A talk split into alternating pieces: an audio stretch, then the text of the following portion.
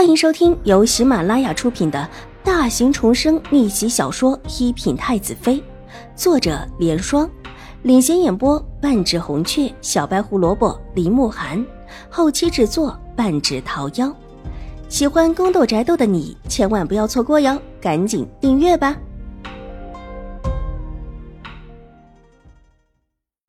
第二百六十八集。好像是说胎里带来的病很难治，如果不好好的医治，会伤及性命。但安主又说有什么护着他，奴婢当时也没听明白。什么护着？秦婉如不是很明白。这个奴婢也不太清楚，似乎是说一个人，又似乎是说有药护着。玉洁想了想道：“她当时站在了静心安主的屋外。”其实，听的也并不多。后来安主还把门关了起来。至于其他的，他都没有听到。只是后来静心安主让他不要说此事，并且还跟他说，就连明秋师太也别说，因为这位贵客可能会请明秋师太帮着诊治，就怕明秋师太一听就拒绝，得找个时机婉转的说。但是到了最后，也没见明秋师太出手。两人说话之间。处理完事情的那位于公子回来了，看了看文七池不在，也就不便多留的向秦婉如告辞了。这店铺现在连着店铺里所有的一切都是秦婉如的。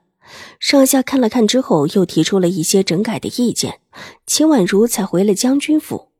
董大娘则留了下来，并且让秦婉如回去对董秀儿说一声，她最近几天都住在这，不回秦府。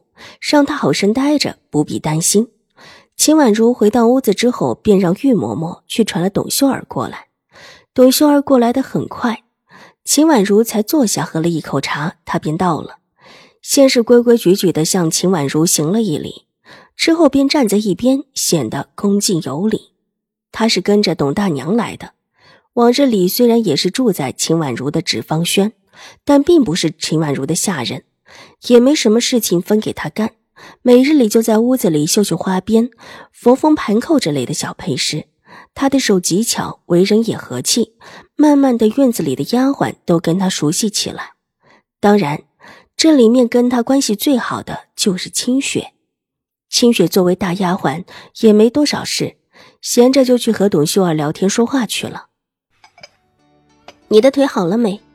秦婉如看了看董秀儿的腿，温和的问道：“好几天没有见她了，这会儿看她进门的时候，虽然走得急，也没有显出腿疾来，应当是好多了。”多谢二小姐，如果不是二小姐，秀儿的腿好不了。秀儿以后就算是做牛做马，也要报答二小姐的。听得秦婉如这么一问，董秀儿抬起满脸的感激：“不必客气。”你娘既然帮我的店铺做一应事等，帮你就是应该的。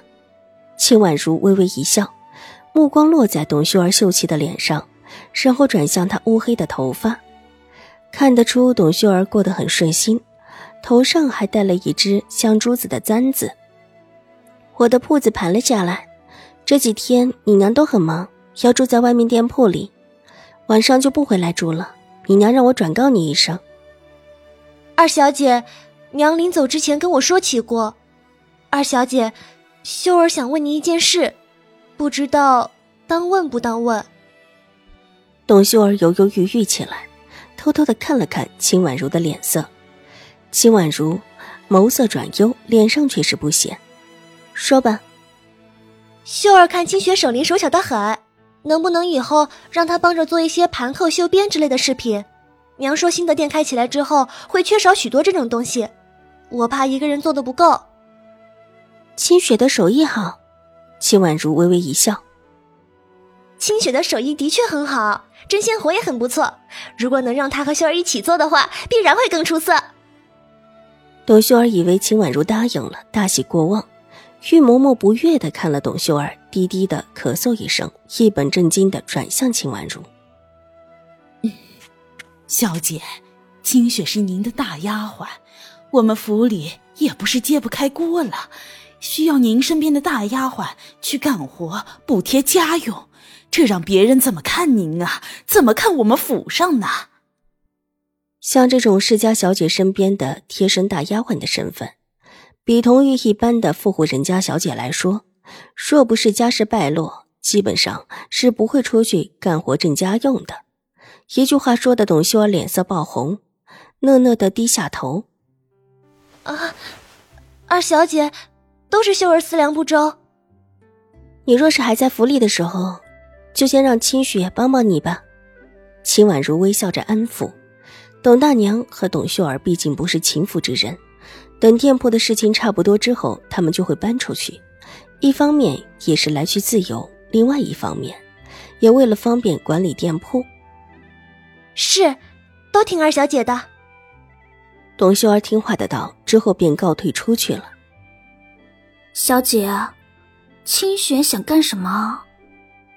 清月看着董秀儿的背影消失之后，皱了皱眉头，直觉这里面董秀儿有事，应当是觉得在这待不下去了。